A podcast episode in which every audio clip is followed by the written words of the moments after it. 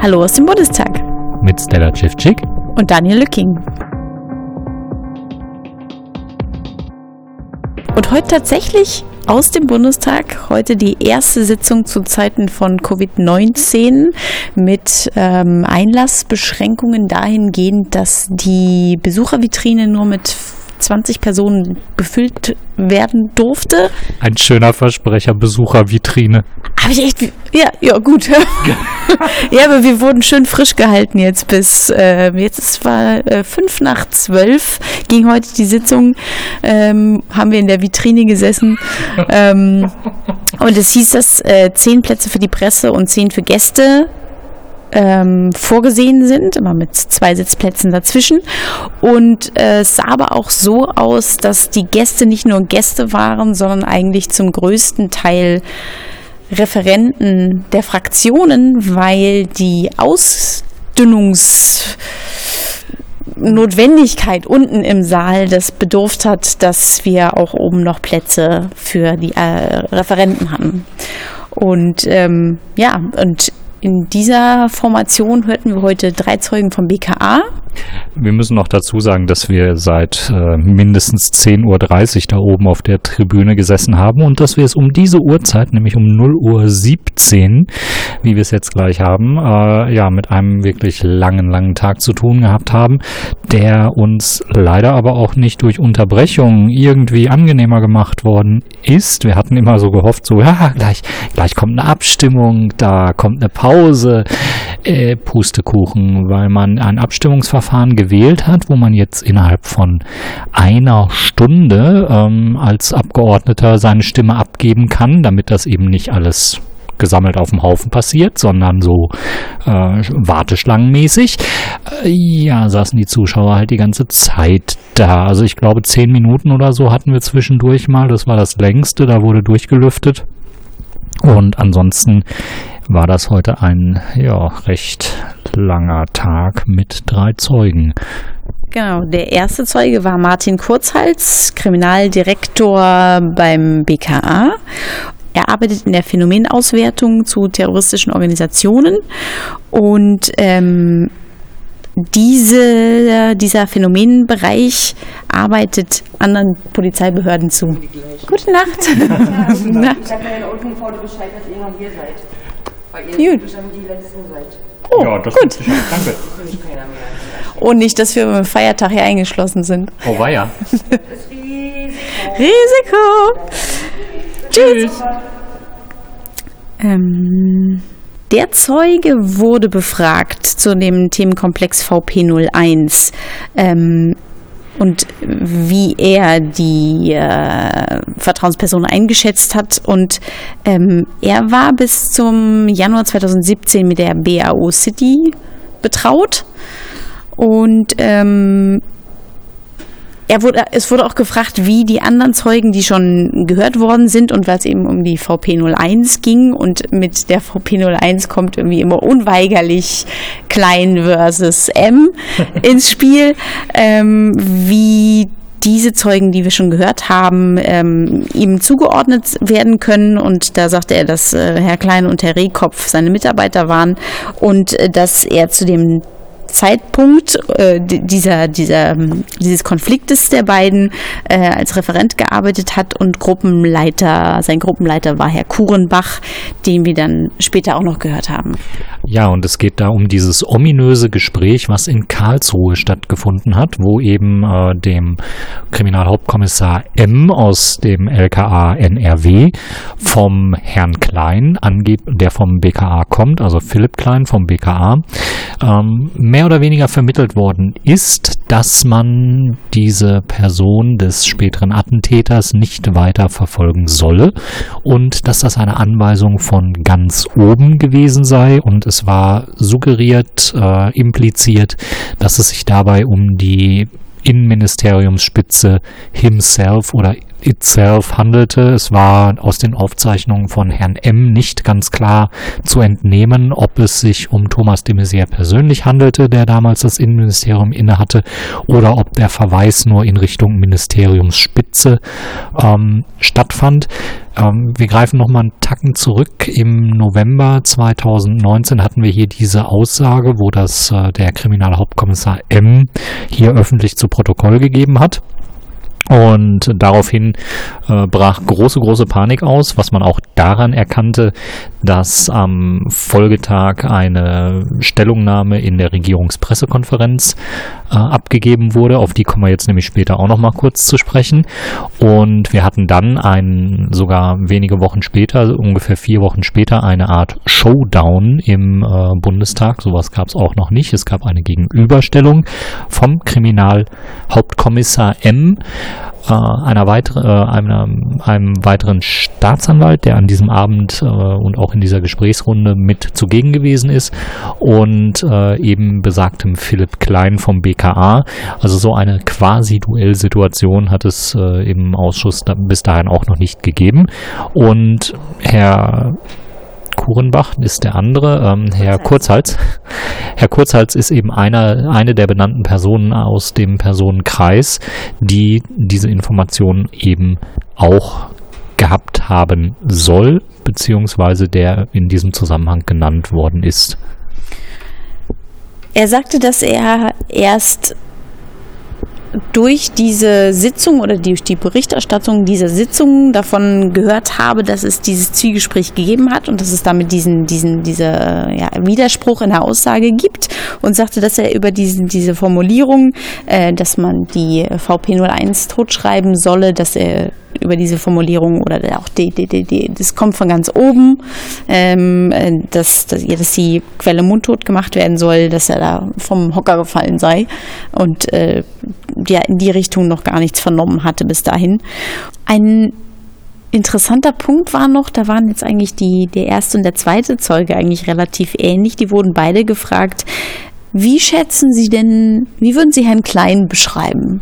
Und dann sagten beide, ja, intelligent, eloquent, ähm, also hatten irgendwie so die, die gleichen Attribute äh, parat, aber nach, nach, nach, nach nochmal Rücksprache, so dass der ja sehr aufbrausend sei und dass er eher in diesem Gespräch beim Generalbundesanwalt eher ähm, als der unangenehmere der BKA-Beamten aufgefasst worden ist und sagt, ja, ja, das gab schon äh, Mails, wo er dann irgendwie so geschrieben hätte, irgendwie so eine, wie, es dann später genannt wurde, als Comicsprache, aber eben, dass man eben so, so, so eine Laute irgendwie äh, verschriftlicht und, und sagt irgendwie, ja, das ist ein typischer Klein.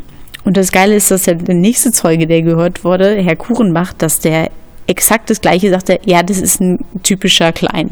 Also das klingt schon irgendwie so, als dass man sich schon vorne ab in der, in der Vorbereitung auf die Sitzung so ein bisschen überlegt hat, ähm, wenn wir auf Klein angesprochen werden, was sagen wir denn dazu? Also, dass man wirklich eins zu eins den gleichen Wortlaut findet, um diese Person zu beschreiben, das, das war schon auffällig.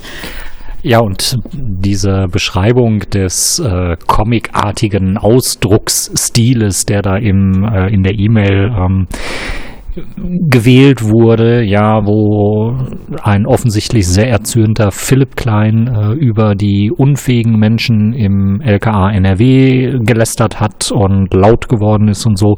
Da hat man versucht auch noch ein bisschen mehr Klärung äh, zu erlangen, ob denn das jetzt so Standard ist. Und das wurde dann von Herrn Kurzhals mehr oder weniger entschuldigt.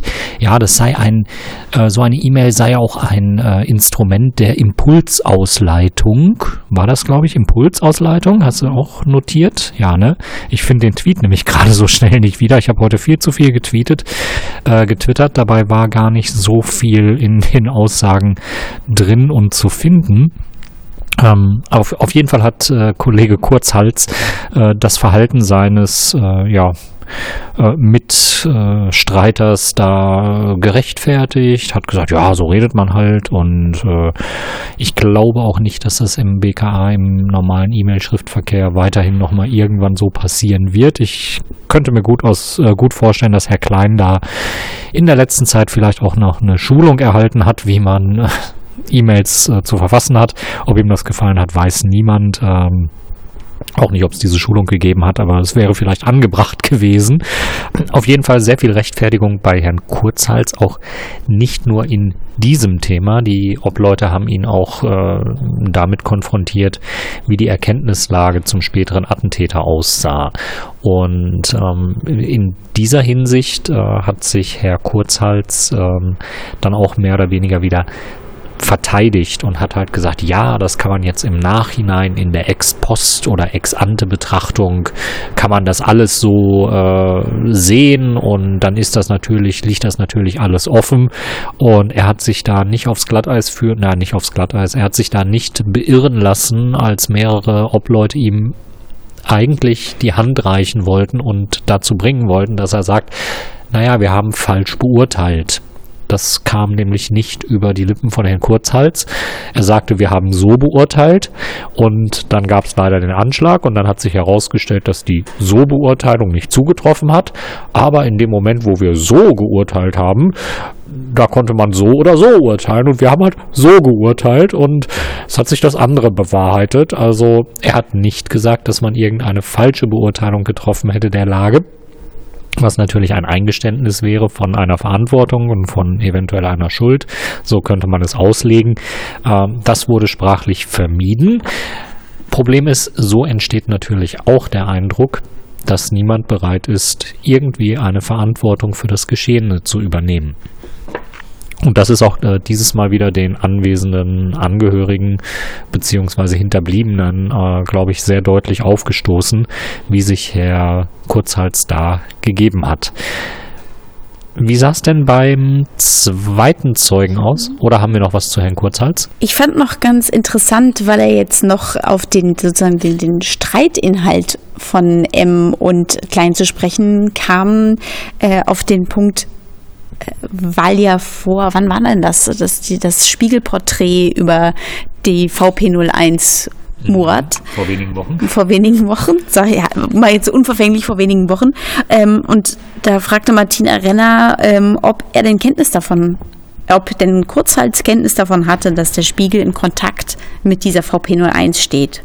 Und dann sagte er, das war ihm nicht bekannt. Nach seiner Kenntnis ist der im Zeugenschutzprogramm und damit war es das. Und da sagte Martina Renner, das ist sehr, also es erstaune sie ein bisschen, weil sie aus Akteneinsicht wissen, dass NRW seit einem halben Jahr weiß, dass ähm, die Vertrauensperson mit dem Spiegel in Kontakt steht und jetzt auch demnächst, also irgendwie kurz eine, eine, eine Buchveröffentlichung bevorsteht, wo irgendwie die, das, das, die Arbeit für die Dienste ähm, von dieser Vertrauensperson leer, näher beleuchtet wird. Und ja, also das, das, das kam auch ein bisschen unglaubhaft äh, oder ja unglaubhaft drüber, dass äh, der Zeuge davon irgendwie noch vorher erst auch zu eins zu eins mit der Spiegelveröffentlichung davon erst Wind bekommen hat. Ja, und dann muss man noch festhalten, dass Herr Kurzhals dann natürlich auch weiter die Version von äh, Philipp Klein gestärkt hat und äh, eigentlich auch alles zurückgewiesen hat, was äh, Kriminalhauptkommissar ähm, M, ich muss immer vermeiden, den Namen zu sagen, weil der an anderer Stelle im Netz deutlich öffentlich zu finden ist und der Herr M. auch unter seinem Klarnamen auch vom NRW-Ausschuss ausgesagt hat. Ähm, er hat auf jeden Fall alles, also Herr Kurzhals hat alles zurückgewiesen, was äh, Kriminalhauptkommissar M. so gesagt hat, äh, nämlich ähm, es war, ähm, M. hatte in seiner Aussage gesagt, na ja, diese Sitzungen im gemeinsamen Terrorabwehrzentrum, die sind alle nicht darauf angelegt, dass es da konstruktiv zugeht, sondern das muss alles harmonisch sein und da ist es überhaupt nicht äh, ähm, ja vorgesehen, dass man irgendwie eigene Punkte äußert oder so. Ähm, und er hat jemanden, er hat einen Leiter dieser Sitzungen beschrieben, der das auch sehr ähm, subtil vermitteln könne. Also es würde keine direkte Ansage ähm, stattfinden, aber insgesamt sei so eine Art ausuferndes Harmoniebedürfnis bei den Sitzungen des gemeinsamen Terrorabwehrzentrums zu finden gewesen, was eben verhindert hätte, dass Kritik vorgebracht worden ist.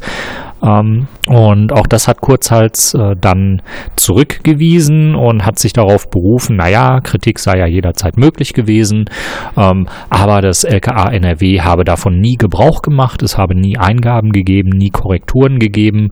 Und ähm, insofern hat er wieder den, den Puck ganz geschickt ins äh, Spielfeld von äh, Kriminalhauptkommissar M gespielt. Ich glaube auch mittlerweile, den müsste man jetzt nochmal hören und äh, man müsste auch mal ihn konfrontieren mit den Zeugen und vielleicht auch mit denen nochmal gegenübersetzen, äh, die heute hier ausgesagt haben, weil das waren doch schon ganz heftige äh, Anschuldigungen, die wieder in Richtung von Kriminalhauptkommissar M dort gefallen sind. Und das ist auch schon recht ehrenrührig, wo wir dann wirklich auch bei der Frage sind, wenn jemand sich doch ausrechnen kann, dass er so viele Leute Aussage gegen Aussage gegen sich hat, Warum riskiert er so eine Aussage? Warum wird sowas erst vor dem Bundestag zum Ausdruck gebracht, nicht vorher vor anderen Instanzen? Das hat Kriminalhauptkommissar M eigentlich ganz gut erklärt, ja, mit Zuständigkeiten, weil er zuvor vor Landesausschüssen aussagte und das da einfach nicht hingehört. Er hat das erst beim Bundestag erzählt. Und auch das ist ihm heute von äh, heute auch vom Nachfolgezeugen äh, vorgestellt worden, zu dem wir aber noch nicht kommen. Wir haben immer noch ein bisschen was zum Zeugen Herrn Kurzhals. Ich fand noch ganz interessant, dass äh, von den Grünen äh, wurde der Zeuge ähm, nochmal konfrontiert mit einem Vermerk von einer These, die das BKA aufgestellt hat, dass äh, der Attentäter plante, beim Anschlag ums Leben zu kommen. Und ähm, da sagte Irene Mihalic dann so, wie, wie kommen Sie denn zu dieser These? Also sagte, ja, weil er billigend in Kauf genommen hat, dass er eben bei diesem Anschlag ums Leben kommt und wenn dann nicht, dann, dass er von den ähm, ermittelnden Beamten erschossen wird und ähm, da sagte aber auch Konstantin von Nutz dann auch da noch mit, mit anschließend, das, das stimmt billigend in Kauf genommen, natürlich. Also das, da besteht die Gefahr, dass, dass man da ums Leben kommt. Aber letztlich, ähm, wenn man einen LKW als, als Waffe benutzt, kaschiert sich das natürlich, wie es ja auch jetzt immer wieder von Zeugen auch gehört wird, kaschiert sich das natürlich erstmal, dass du mit dem Umstand, wenn du das als Tatmittel wählst, erstmal konfus ist, ist es ein Unfall gewesen? Hat der Kontrolle über das Auto verloren? Und man erstmal in dieser, in diesem Gewusel und in der Unsicherheit erstmal sich in einer Menge gut in Gänsefüßchen entfernen, entfernen kann und flüchten kann. Das heißt, es ist eigentlich eine Möglichkeit, ähm, schon, also dass, dass man eben dann nicht, wie wenn man mit, mit einem offensichtlichen Waffe kommt, dass man da niedergestreckt wird, sondern dass es eigentlich, wie, wie du sagst, gutes Mittel ist eigentlich, sich in der Masse zu verstecken und abhauen zu können. Und ähm, weil das natürlich dieses von vornherein sagen, nee, der hatte vor, dabei zu sterben, ähm, natürlich völlig außer Acht lässt, dass wenn das sozusagen nur zwar billig ins Kauf genommen worden ist, aber eigentlich nicht geplant war, dass er dabei ums Leben kommt, relevant wird, was für ein Netzwerk um sich um den Attentäter befunden hat. Denn dann ist die Frage, gab es Fluchthelfer, gab es Mitwässer, gab es Mithelfer und diesen Aspekt, den ähm, lässt halt vielleicht außer Acht, wenn er sagt, nee, das, das war eigentlich, hat er Glück gehabt, dass er dabei, und dass das eben nicht Glück war, sondern eigentlich kalkuliert, dass das, ähm, dem wollte sich irgendwie der Zeuge gar nicht öffnen. Also, weil er sagte auch so, na ja, es gibt ja dann jetzt äh, Videos am Zoo, wo der Attentäter zu sehen ist, wo er mit dem Tawhid-Gruß zu sehen ist. Und das, ja, also das ist, das ist so eine emotionale Situation. Also das, das glaube er nicht so richtig. Und das wurde von den Abgeordneten eigentlich schon so durchweg gesehen, als nee, dieser Gruß, wirkt wie hier hier, hab's geschafft, Mission erfüllt. So, und, und wie viel Interpretationen alleine so eine Fakten geben, dass es nie, Fakten nicht nur sind so mathematisch, das ist auf dem Tisch, sondern dass, dass, dass die auf zig verschiedene Weisen zu interpretieren sind. Das ist wirklich ähm, sehr erstaunlich, zu welchen Schlüssen da die Behörden gekommen sind. Ja, und das wirkte ein bisschen dogmatisch. Also er hat auch so Dinge geäußert wie, ja, jemand, der gerade so eine Tat, so einen Anschlag begangen hat, der kann doch nicht mehr rational handeln, der steht so unter Strom, so unter Adrenalin. Ähm, da muss ich sagen, na ja, also ja, wenn man so unter Strom und so Adrena und unter Adrenalin steht, ähm, ist man Gerade rational. Gerade aber auch rational. Äh, das hängt wirklich ganz vom Charakter ab. Es gibt Leute, die sind Stress nicht gewöhnt. Die sind natürlich dann unter Adrenalin und Strom überhaupt nicht zu gebrauchen und werden panisch. Aber wenn jemand unter, ja, so, so einen Anschlag schon über Wochen geplant hat. Ja, und ähm, vor allem, das, das ist ja eben kein Autounfall und das, das, das sind Opfer, die aufgrund eines Unfalls passiert sind. Dann stehst du vielleicht unter Schock. Aber der hat vorher in Angesicht zu Angesicht den, den eigentlichen Fahrer des LKWs erschossen und ist dann mit dem Toten durch die Stadt gefahren. Also, dass der eine Kaltblütigkeit an den Tag legt, das ist ja eigentlich nicht von Hand zu weisen. Da, also ich, da hätte ich auch mindestens äh, der Objektivität halber gesagt, na ja, gut, er war davon nicht beeindruckt. Ähm, woran mag das gelegen haben? Hat er vielleicht auch unter Drogen gestanden? Auch da gibt es ja keine Erkenntnisse zu. Ähm, beziehungsweise war er vielleicht auch wirklich so abgebrüht, aber das so in einer Absolutheit zu kommunizieren, dass er da einfach so unter Adrenalin gestanden hat und so gar nicht hätte rational handeln können, no way, das geht gar nicht. Also das, da war die ganze Geschichte unschlüssig und meine Lieblingsstelle, die heute wirklich bei der Aussage von Herrn Kurzhals am äh, wenigsten überzeugend waren, waren die Erklärungen für die Pressekonferenz. Ähm, ich muss sagen, für die Panikpressekonferenz. Wir hatten am 14.11. in den späten Abendstunden die Aussage von Kriminalhauptkommissar M. Also ich weiß nicht, irgendwie so 21 Uhr rum oder 20 Uhr rum, 17, nee, 17 Uhr rum brach das, glaube ich. Ich kann es gar nicht mehr so genau sagen. Auf jeden Fall relativ spät am Tag brach diese Aussage. Und da, genau, muss so 17, 18 Uhr rum gewesen sein, weil 18 Uhr hatte ich die ersten Leute, ähm, also die ersten Obleute nach rund einer Stunde Vernehmung quasi interviewt, ähm, die sich dann ein Bild der Lage gemacht hatten.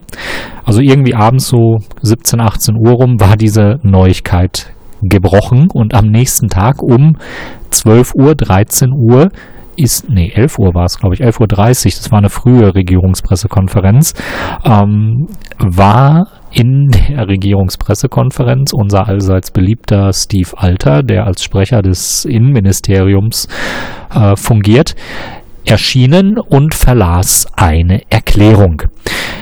Schönen Gruß an Herrn Dr. Vogel, schönen Gruß an Herrn Diel. Ähm, insbesondere Herrn Dr. Vogel, der so versucht hat, das Ganze als Normalität darzustellen und der dann so sagte, ja, wir wissen auch nicht mehr, wer da auf die Idee gekommen ist, ob das der Herr Alter war oder ob ich das vielleicht selber war, also der Herr Vogel da selber. Auch der Satz ist schon so lange her. Man denkt, das war im November, das ist jetzt noch nicht so lange her. Und wenn, wenn, wenn da wie alles am Brennen ist, dann dass man dann nicht mehr weiß, wer gesagt hat, ey, lass uns mal schnell eine Pressekonferenz machen. Naja, aber die waren so unter Strom, also unter Strom. und unter Adrenalin. Ähm, auf jeden Fall gab es diese proaktive Pressekonferenz, bei der oder bei dem im Rahmen der Regierungspressekonferenz die Erklärung verlesen wurde, die der Herr Klein als dienstliche Erklärung abgegeben hat und wo en Detail alles gekontert wurde, was man heute auch gegen äh, Herrn M äh, vorbringt. Ja, also stimmt alles nicht, ist alles nicht wahr. Herr Vogel, also man sollte jetzt echt nicht behaupten, dass das ein standardmäßiges Vorgehen der Bundesregierung ist. Die Bundespressekonferenz hat ihre Protokolle, ich glaube, seit dem Jahr 2000 online stehen. Ich lese die jetzt nicht alle durch. Ich kann auch nur den Zeitraum der letzten sieben Jahre überblicken, seitdem ich mich irgendwie mit Untersuchungsausschüssen befasse.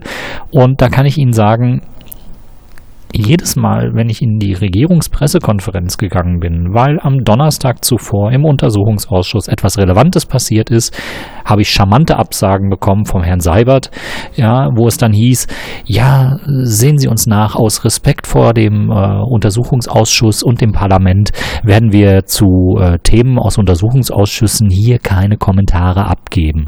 Es ist lieber Herr Vogel, überhaupt nicht üblich, in der Regierungspressekonferenz und schon gar nicht proaktiv zu irgendwelchen Dingen im Untersuchungsausschuss Stellung zu nehmen. Und wir hatten auch andere Anschuldigungen schon. Ja, und lieber Herr Vogel, es war offensichtlich verdammt viel Panik in ihrem Haus, als diese Aussage vom Herrn Kriminalhauptkommissar M stattgefunden hat. Sie haben es an allen Fronten unter Beweis gestellt. Ähm, also ich, ich, hätte echt gern gelacht, als sie versucht haben, das entsprechend zu verteidigen. Ja, aber es ist, es ist ja nicht nur, dass das ein, in einer Bundespressekonferenz äh, über den weiteren Verlauf des Ausschusses vor, also vorweggegriffen wird oder da darauf Bezug genommen wird, sondern es wird da in Stein gemeißelt eine Sicht der Dinge. Und da das war jetzt im November, aber der, das, wann es sich abgespielt hat, war 2016. Also, dass da alle Seiten das Recht haben, ähm, sich falsch zu erinnern oder sich, sich äh, Szenen anders zu interpretieren, aber dass man innerhalb von, von einer, über Nacht in, in den Akten ganz bestimmt ganz genau gucken kann, wie sich das abgespielt hat und das sich so belegen kann. Das ist einfach eine, eine, eine Behauptung und die kann zur Not eben auch die Unwahrheit sagen, wenn man sagt, das war nicht so. Ähm, wie will man das so in so einer Hauruck-Aktion genau so belegen können? Sind wir mal gnadenlos kooperativ, das können wir ja auch zwischendurch. Was hätte man tun können? Man hätte durchaus in die Regierungspressekonferenz gehen können, hätte sich hinsetzen können, lieber Herr Alter, und hätte sagen können, warten wir mal ab, ob eine Frage kommt. Ich war nicht da, deswegen wäre schon mal äh, ein Unsicherheitsfaktor weg gewesen. Auch andere, die der Sitzung beigewohnt haben, haben nicht in der Bundespressekonferenz ja, aber doch, doch, alleine, wenn es ein Zwist zwischen LKA und BKA ist, was mischt sich da das Innenministerium überhaupt ein? Also warum sieht sich das Innenministerium gezwungen, eine Pressekonferenz zu dieser Thematik abzugeben? Allein das erschließt sich mir schon nicht. Genau, also Herr Alter hätte die Füße stillhalten können und hätte nichts sagen können. Er hat aber eine umfassende Erklärung abgegeben ähm, und die Aussage vor dem Ausschuss vorweggenommen. Sie hätten sagen können, das waren schwere Anschuldigungen, die da gestern vor dem Ausschuss erhoben worden sind, aber aus Respekt vor der Arbeit des Parlaments nehmen wir dazu hier keine Stellung, sondern warten die offiziellen Zeugenaussagen ab. Wenige Tage drauf war sie belegt, weil das Notizbuch von Herrn äh, Kriminalhauptkommissar M eingereicht worden ist. Ähm, aber egal, das konnten sie ja an dem Tag wenige Stunden nach der Aussage noch nicht ahnen. Ähm, es ging einfach nur darum, auf Gedeih und Verderb ganz offensichtlich ihren Spin zu setzen. Zu diesem Aspekt kann man eigentlich jetzt wunderschön überleiten. Der zweite Zeuge Sven Kurenbach, ähm, Gruppenleiter und Kriminalkommissar beim BKA. Der sagte nämlich zu diesem Sachverhalt, ähm, allein die Aussage, äh, ja, das, das, die, die, die Ansage, die, die Quelle totzuschreiben oder die, die VP totzuschreiben, das kommt von ganz oben. Das kann ja auch schon allein deswegen nicht sein oder dass es die VP01 so viel, viel Arbeit macht, dass es das BKA gesagt habe, ähm, kann eigentlich nicht sein, weil die, die, Auf, die, die, die Leitung und die Zuständigkeit ja beim LKA lag. Ähm, was schon nochmal ein weiterer Punkt ist, warum äußert sich das BMI dazu? Ähm, er sagte auch, das BMI kannte auch den Gefährder, äh, und das, er sagte auch, dass das BMI den Gefährdungsvorgang gar nicht kannte und daher auch eine Einmischung absolut unwahrscheinlich ist. Ja, Herr Korenbach hat natürlich auch alles zurückgewiesen, was Kriminalhauptkommissar M äh, vorgebracht hat. Also er sei nicht derjenige gewesen, der Vorgaben gemacht hätte und äh, ministerielle Einflussnahme, sagte Stella auch, hätte es nicht gegeben. Ähm, und er hat auch nochmal breit ausgeführt, dass das LKA äh, NRW diese GTAZ-Protokolle nicht habe korrigieren lassen, beziehungsweise ähm, ja, äh, keine, Moment, jetzt bin ich in den mhm. Tweets verrutscht, ähm, beziehungsweise keine Änderungen bei den Protokollen beantragt habe. Ähm, was ähm, er damit, also er sagte, naja, also andere äh, LKA hätten schon mal äh, Änderungen in Protokollen beantragt. Ähm, das sei vom LKA NRW nie der Fall gewesen. Und die Obleute haben Herrn Kuhnbach dann aber auch vorgehalten, dass diese Protokolle, also ja, das Papier mitunter auch nicht wert sind, auf das sie gedruckt worden sind, weil sie eben auch ganz viele Menschen enthalten, die gar nicht in den Sitzungen gewesen sind, beziehungsweise es melden sich Zeugen, die sagen, ich war in der GTAT-Sitzung am, um und sie stehen dann nicht im Protokoll drin. Also die Protokollführung ist offensichtlich sehr lasch gewesen in den Jahren bis dahin. Andere Zeugen haben äh, im Ausschuss betont, dass sich das mittlerweile geändert habe, ja. Aber insgesamt äh, wirkt dieses Instrument gemeinsames Terrorabwehrzentrum, was ja nicht mehr als ein Sitzungsformat ist, ähm, relativ ungenutzt, relativ äh, nichtssagend und äh, ähm, nicht so als, ja, nicht so, wie das in die Öffentlichkeit verkauft wird, dass man eben den Menschen sagt, ja, hier sitzen wir alle zusammen und machen aus dem, was der Föderalismus an Problemen mit sich bringt, machen wir das Beste, weil wir diskutieren das alle untereinander und können es dann auch jederzeit auf die Bundesebene hieven, was aber auch nicht so richtig passiert ist. Und das hat auch Martina Renner dann nochmal ganz kurz herausgearbeitet. Sie hat dann nämlich mal nachgefragt, naja, wie oft ist es denn passiert, dass ein Gefährdungssachverhalt im Bereich Islamismus ähm, ja von einem Land übernommen worden ist auf die Bundesebene. Und äh, da konnte sich Herr Kurenbach doch dann tatsächlich in den ganzen Jahren seiner Arbeit an genau einen Fall erinnern. Ja, und wenn wir ein bisschen Revue passieren lassen, hatten wir durchaus äh, mehrere Vorfälle in den letzten Jahren, Jahrzehnten, äh, wo über mehrere Bundesländergrenzen hinweg Leute aktiv gewesen sind im islamistischen Terrorismus. Und äh, das hat aber irgendwie nie dazu geführt, dass das BKA richtig eingeschaltet worden ist. Jedenfalls nicht so, dass es Herr Kurenbach erinnerlich äh, gewesen wäre. Ähm, ja, und äh, Herr Kurenbach hat auch noch äh, weitere Anschuldigungen gegenüber dem Kriminalhauptkommissar M äh, erhoben. Und das ging so ein bisschen in den Bereich, ja, ich bin ja eigentlich persönlich enttäuscht von ihm. Ähm, es gab einen Anlass im Juli 2019. Da gab es hier in Berlin wohl eine Verabschiedung eines FBI-Agenten, äh, zu der ganz viele äh, Honoritäten, hochrangige Polizeibeamte eingeladen worden sind, äh, darunter auch Herr Kurenbach und darunter auch Kriminalhauptkommissar M. Ähm, das muss wohl so eine Marotte der, der US-Dienste sein, wenn sie eben mit den Menschen kooperieren. Ähm, in den einzelnen Ländern, was beim Phänomenbereich islamistischer Terrorismus natürlich auch ein vitales Interesse ist, weil die US-Kriegsführung natürlich auch davon abhängt, ähm, dass man sich da so ein bisschen vernetzt. Das sind dann irgendwie so, so Grilltreffen, Trinktreffen, beziehungsweise ich glaube, der Anlass für dieses Treffen im Juli äh, 2019 war dann eine Verabschiedung eines FBI-Agenten. Ähm, die, äh, dieses Treffen fand eben statt. Herr Kurenbach war derjenige, der da die Laudatio auf den FBI-Agenten halten sollte. Und rein zufällig war eben auch Kriminalhauptkommissar M anwesend und ähm, hat aber Herrn Kurenbach nicht auf die Gesprächssituation angesprochen, die da vorlag, die ja äh, die er ja noch im Hinterkopf gehabt haben müsste, beziehungsweise die ja dann auch wenige Wochen, Monate später dann zum Thema geworden ist. Und ähm, angeblich, so äh, soll ihm das Kriminalhauptkommissar M geschildert haben, hätte er aus Respekt vor Herrn Kurenbach ähm, sich nicht geäußert. Wo ich sagen muss, also ich glaube nicht, dass bei den gelebten Föderalismusstrukturen äh, Kriminalhauptkommissar M so vor Respekt erstarrt, ähm, dass er dieses Gespräch da einfach mal nicht sucht. Also es wird schon Gründe gegeben haben, mit Herrn Kuchenbach darüber nicht zu sprechen.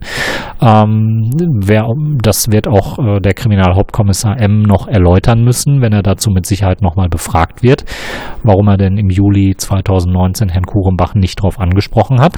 Aber so wie Herr Kuchenbach das heute darstellte, dass das irgendwie aus äh, als Respektsbekundung oder so nicht stattgefunden hätte oder an dem Abend für unpassend empfunden worden ist, hm, Weiß ich nicht. Das passt nicht zu dem Verhalten, was äh, Herr Kurenbach gegenüber den äh, Bundesanwälten hatte, mit denen er ähm, das Essen zusammen hatte nach, diese, nach diesem Gespräch im Februar, äh, wo ihm eben gesagt worden ist, dass äh, aus der Ministeriumsspitze beziehungsweise von Herrn de Maizière persönlich äh, die weitere Bearbeitung nicht gewünscht ist. Ähm, da ist Herr Kurenbach dann sofort auf die äh, Generalbundesanwälte ähm, zugegangen und hat sich vertrauensvoll an die gewendet, hat sie äh, ins Vertrauen gezogen, hat über die Gesprächssituation geredet, hat seine Fassungslosigkeit mehr oder weniger zum Ausdruck gebracht. Und ich sage mal, wenn er das gegenüber Herrn Kurenbach nicht tut, dann wird es da Gründe für geben und die würden mich dann ganz besonders interessieren und ich hoffe, dass wir Herrn Kriminalhauptkommissar M in Bälde nochmal hören.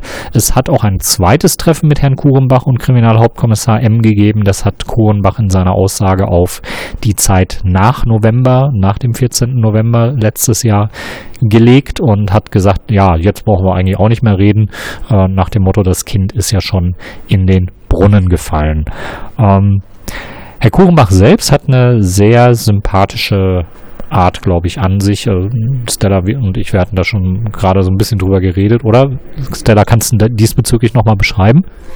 Ja, ich fand den auch im, im Laufe des Gesprächs immer sympathischer und ich fand ähm, erstaunlich, dass er nicht zu den Zeugen gehörte, die sich äh, fraktionsunterschiedlich verhalten haben, sondern er war eigentlich allen Fraktionen gegenüber gleich offen und war aber auch von der Art, wie er geantwortet hat, trotzdem nicht, nicht so ein mauernder Charakter, wie wir sie häufig haben, sondern schon eher von der Warte her, das kann ich mich jetzt nicht erinnern, aber das heißt nicht, dass es nicht so war, das weiß nur ich nicht mehr oder ähm, also aber äh, also der hatte so ein Nervenleiden und, und hat, war laufend am Zwinkern.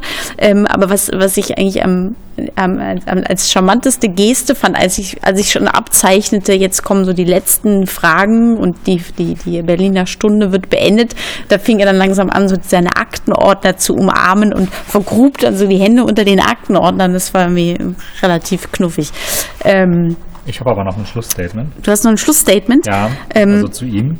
Ich fand aber trotzdem ganz, noch ganz interessant, weil wir jetzt auch so viel noch über M gesprochen haben, dass äh, M ist ja bekanntlich der größte Fanboy vom VP, von der VP01 und da wurde er natürlich noch gefragt, ähm, wie er die, ähm, die Glaubwürdigkeit Nein, Glaubhaftigkeit. die Glaubhaftigkeit der Aussagen und die Glaubwürdigkeit der VP nur eins einschätzt.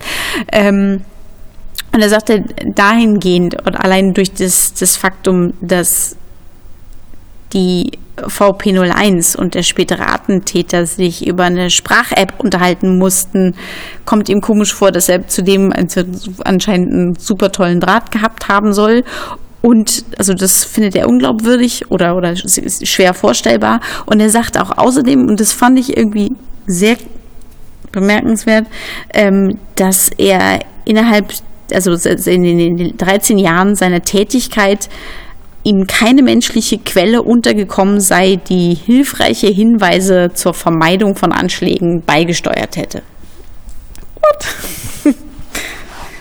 Allein, was sind denn nicht menschliche Quellen? Aber gut, führt vielleicht zu weit.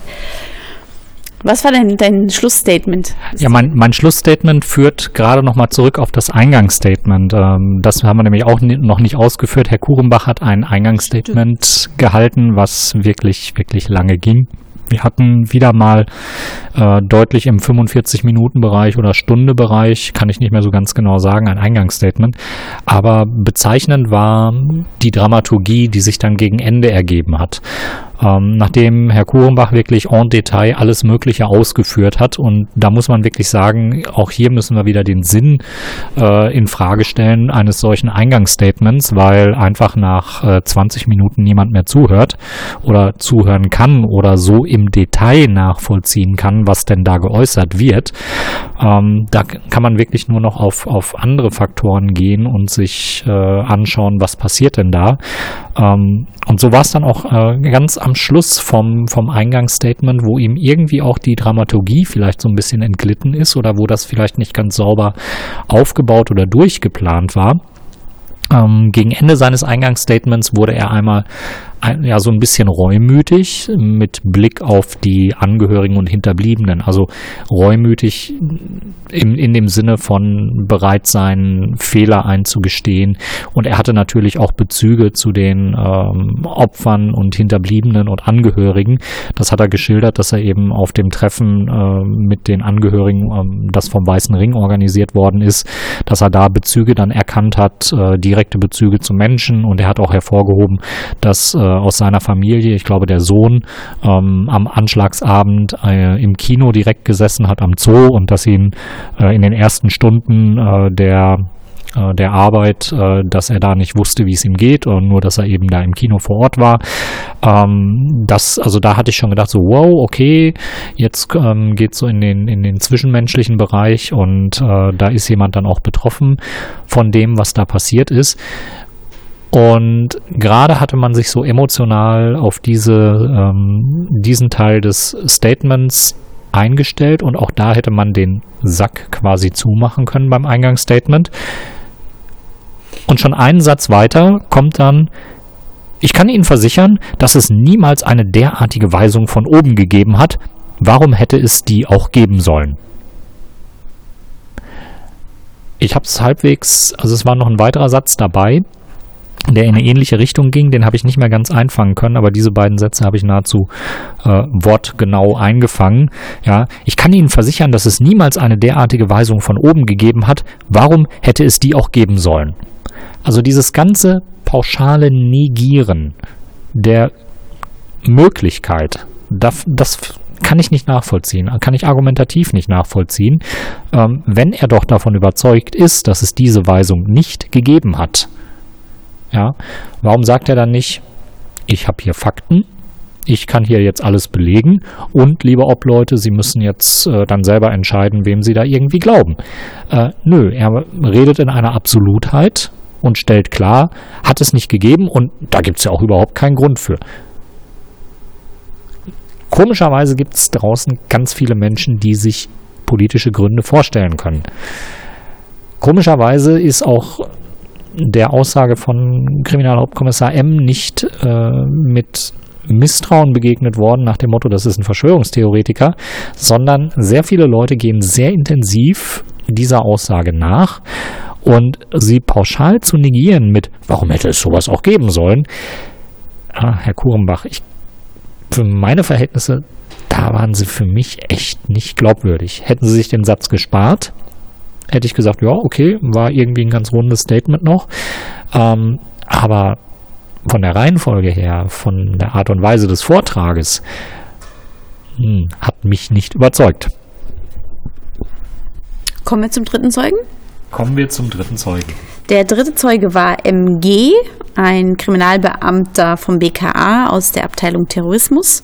Und ähm, zu der Historie sagte er, dass er 20 Jahre im Polizeidienst ist und davon 17 im Staatsschutz. Der Zeuge wurde befragt zu der Fluchtroute des Attentäters und ähm, er begann seine Anhörung mit der Beschreibung, dass der Attentäter äh, in Mailand ähm, bei ein, durch, in einer zufälligen Ausweiskontrolle geraten war und irgendwie sofort das Feuer eröffnet habe und dann, ähm, weil er an zwei Beamten geraten war und der äh, zweite Beamte rettete dann seinen Kollegen und ähm, erschoss den Attentäter.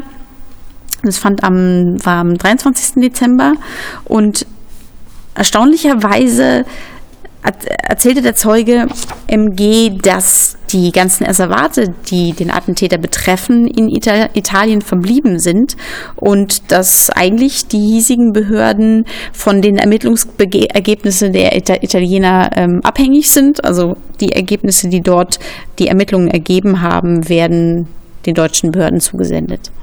Ja, man ermittelt quasi auf Basis von gedruckten Berichten und auf Basis von Bildern. Und das war allen heute, glaube ich, relativ wenig. Ähm, der Generalbundesanwalt, die Vertreterin, die Frau Sefts, die da heute gewesen ist, hatte auch nochmal bei ähm, bei Beweisen, die aus Frankreich äh, beigezogen werden könnten, die äh, Clement Bauer, glaube ich, betreffen und äh, den äh, den Schamagow, genau, äh, hat sie auch nochmal darauf hingewiesen, dass man eben äh, da auch keine Originalbeweise vorgelegt bekommt und dass man die auch nicht verwenden dürfe.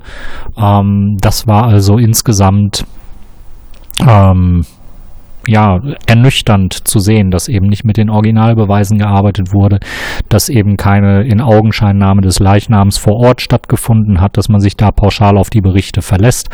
Und das wurde dann auch nochmal deutlich in dem Punkt, ähm, dass eben am Ort, wo der spätere Atten wo der Attentäter getötet worden ist, dass es da wohl auch eine Kontaktperson gab, zumindest jemand, den man mit äh, dem Attentäter in Verbindung gebracht hat, der, wo es auch ein Kennverhältnis wohl gegeben hat, ähm, wo aber dann hinterher nicht ganz ausermittelt werden konnte, äh, ob es da eine Kooperation ähm, bei dem Anschlag gegeben hat. Und ähm, ich muss sagen, bei dem ganzen Verbindungsbeamtenwesen, was wir da kennengelernt haben, es gibt Verbindungsbeamte in Rom. Äh, wir erinnern uns, vor zwei Sitzungen konnte einer dieser Verbindungsbeamte nicht anreisen.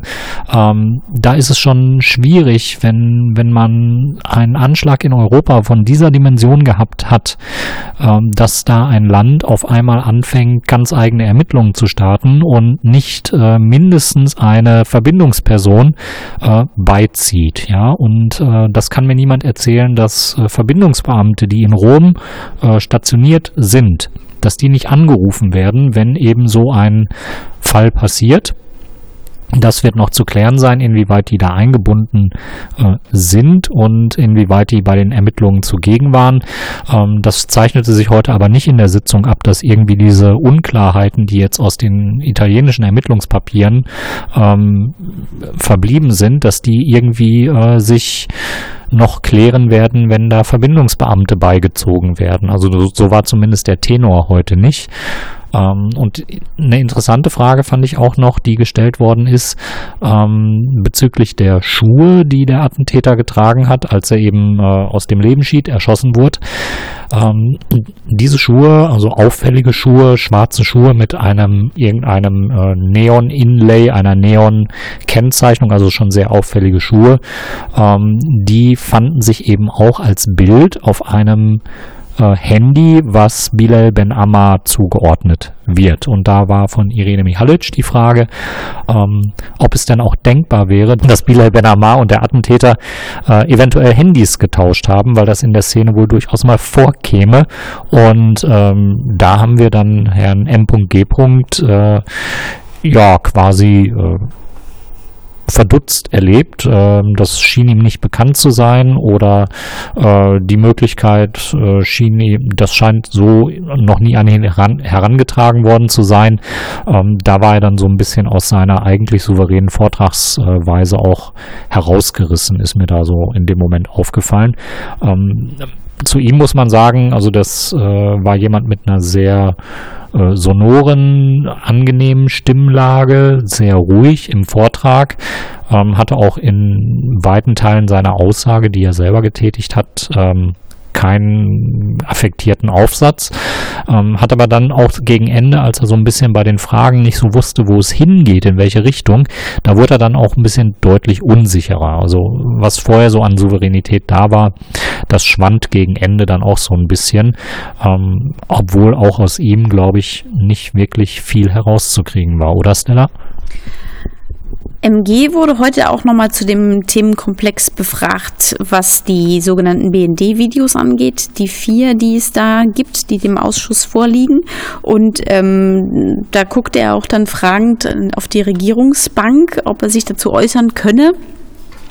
Und da sagt er, ähm, also ein Video auf jeden Fall ähm, da sei es ganz interessant, dass es das Video, was vom Bikini aus aufgenommen worden ist, wo eine, eine Schneise gefilmt wird, die genau die Schneise ist, die der LKW später gefahren ist.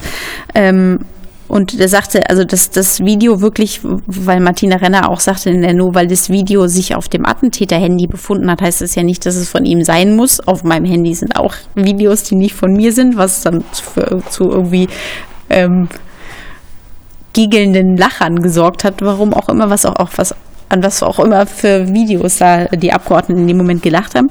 Ähm, aber er sagte, dass das wäre eigentlich relativ wahrscheinlich, dass das Video tatsächlich auch vom Attentäter stammt, da am 1.12., das ist äh, die ähm, Timestamp dieses Videos, ähm, kann man die ähm, vom Bewegungsprofil vom Attentäter ausgehend ähm, ihn auf dem Breitscheidplatz lokalisieren. Also insofern ist dieses Video tatsächlich deckungsgleich mit, mit seinem Bewegungsprofil.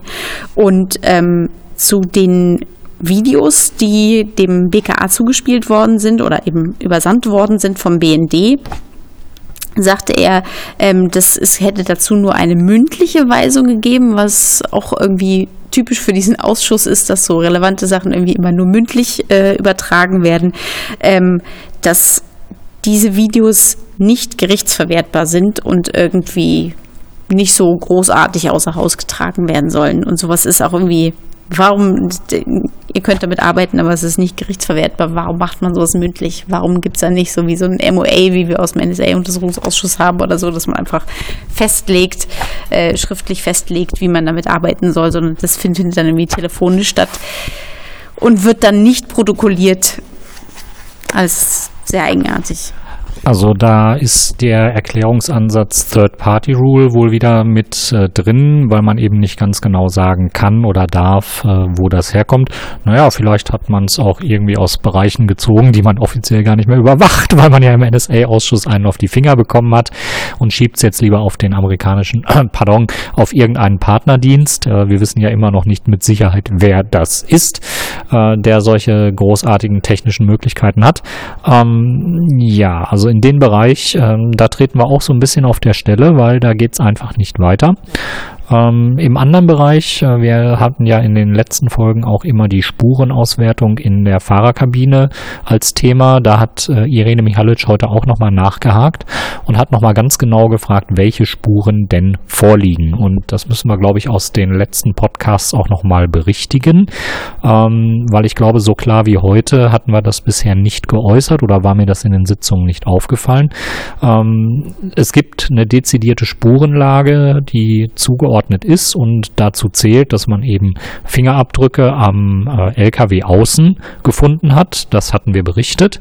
Ähm, dazu zählt, dass man die Geldbörse vom äh, Attentäter im LKW selbst gefunden hat. Das hatten wir auch berichtet. Da waren auch DNA-Spuren dran, was und bei der Duldung.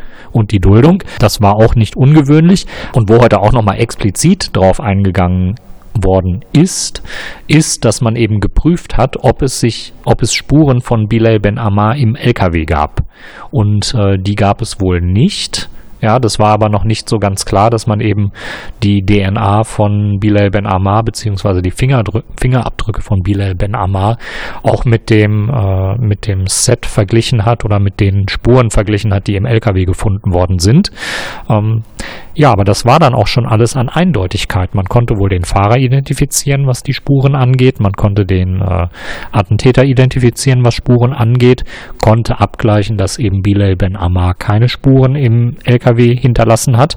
Und hat eben ganz viele andere Spuren äh, gesichert, aber nicht abgleichen können. Und das fand ich heute auch nicht schlüssig in der Aussage. Weil wenn man wirklich ausermitteln will, dann muss es ja auch ähm, eine Ambition geben, festzustellen, was ist überhaupt alles im LKW zu finden. Und was heute auch ausblieb, war die Erklärung, ähm, ob man denn auch äh, Fingerabdrücke und DNA von den Ersthelfern genommen hat. Es waren ja mindestens ein bis zwei Personen in der Kabine drin, die versucht haben, den Fahrer zu bergen. Wir hatten ja auch die Aussage des Polizisten vor Ort, der drin gewesen ist und den Fahrer dann mit rausgeholt hat.